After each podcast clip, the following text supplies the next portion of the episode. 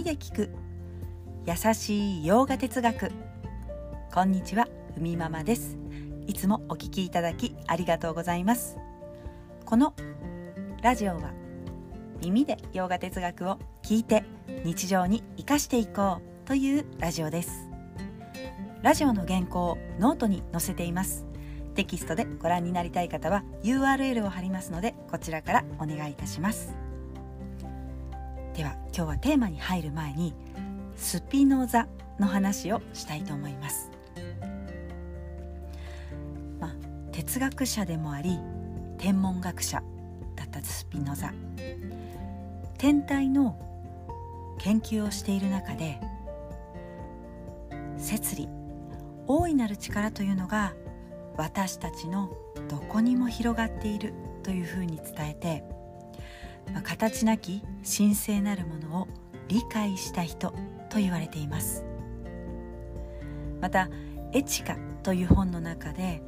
ま、私たちが生きている唾を飲むこと自然に目を向けるのも悩んだり食べたりまた生殖したり動いたりするのも自然の摂理の大いなる技なんだというふうにまとめています、まあ、形式だった祈りとか場所に行って、まあ、ずっとそういうことをしてなければ、まあ、神の恩寵は受けられない、まあ、そういったことではないんだと。そういう人も摂理の中で生きている、まあ、らゆる現象の中に自然の摂理を見て、ま、尊いものを行いの中にもどんな言動の中にも見ているということで世界にくつろいでいた人スピノザは賢人と呼ばれて、まあ、その著書はですねずっと大事に読まれていました、まあ、そういうことを知っていた人の言葉や、まあ、真実というのでしょうか、まあ、後世に残りやすいということで紹介いたしました。はいでは今日のテーマ。バガバットギーター9章。日常の行い。これも儀式？というテーマでお話ししたいと思います。バガバットギーターの9章の16節。摂理は聖典に記された儀式であり日常の儀式でもある。という一節があります。もう少しね後に言葉は続きますけれどもま、ここで言う日常の儀式。食べたり飲んだり私たちが寝たりお風呂に入るということを指しています、まあ、日常の儀式というよりも日常の行いと言ってもいいですね、まあ、なぜでは儀式というふうに言ったのか。私たちのこの体というのは私たちが自分という借り物ですね。これをきちんと扱っていくために一時貸し出された。お寺のようなもの。この預かり物をきれいにしたり預かり物をメンテナンスしたりしていく、まあ、私たちの日常生活というのも儀式みたいなものでまるでお寺を清めたり神社にお供え物をあげたりするようにあ同じように自分の体をメンテナンスするのも日常の儀式であると。バガバットギーター2章。ヤグニャという言葉も出てきます、まあ、儀式ですね、まあ、日常の些細な営みにもそして聖典に記されたもうここぞとばかりに天国へ行くぞというそういった儀式も聖典には書かれていますが、まあ、日常の私たちが誰もがやる何気ない行いも儀式といえば儀式です。そして儀式の供物であり捧げるものであり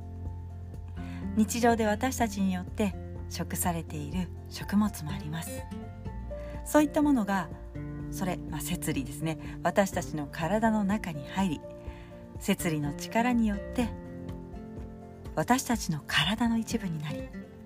摂理の力によって私たちは今日も動いている、まあ、それは世界に貢献するため。ですが、まあ、普段儀式とは思わずに自分の体をね大事にしている行い、まあ、そのものであったりまあ、特別なここぞという時にね炊く。例えば儀式でいうとねごま炊きとかありますよね。その日。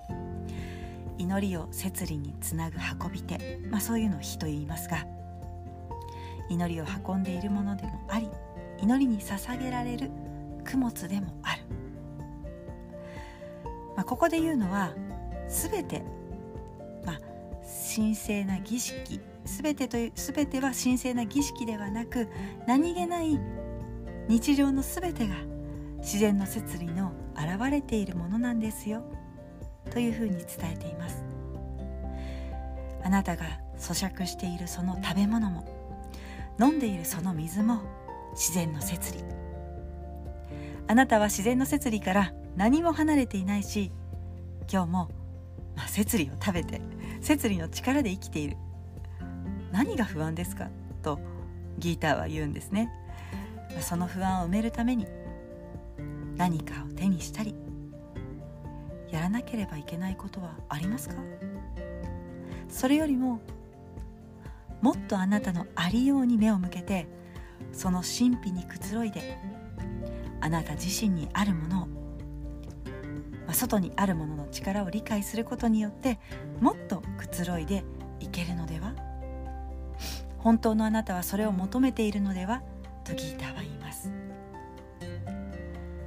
まあ、求めているもの、まあ、物質そういったものではなくそれとのつながりをあなたは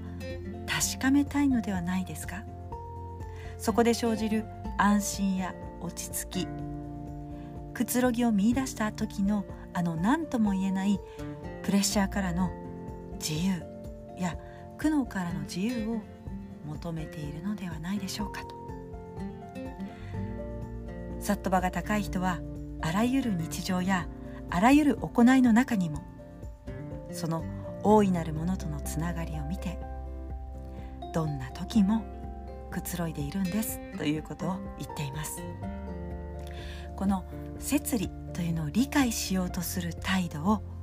バクティと言います。はいそれでは今日はこんなところで。今日一日も皆様にとって素敵な一日になりますように。耳で聞く優しい洋画哲学ふみママラジオご清聴ありがとうございました。バイバーイ。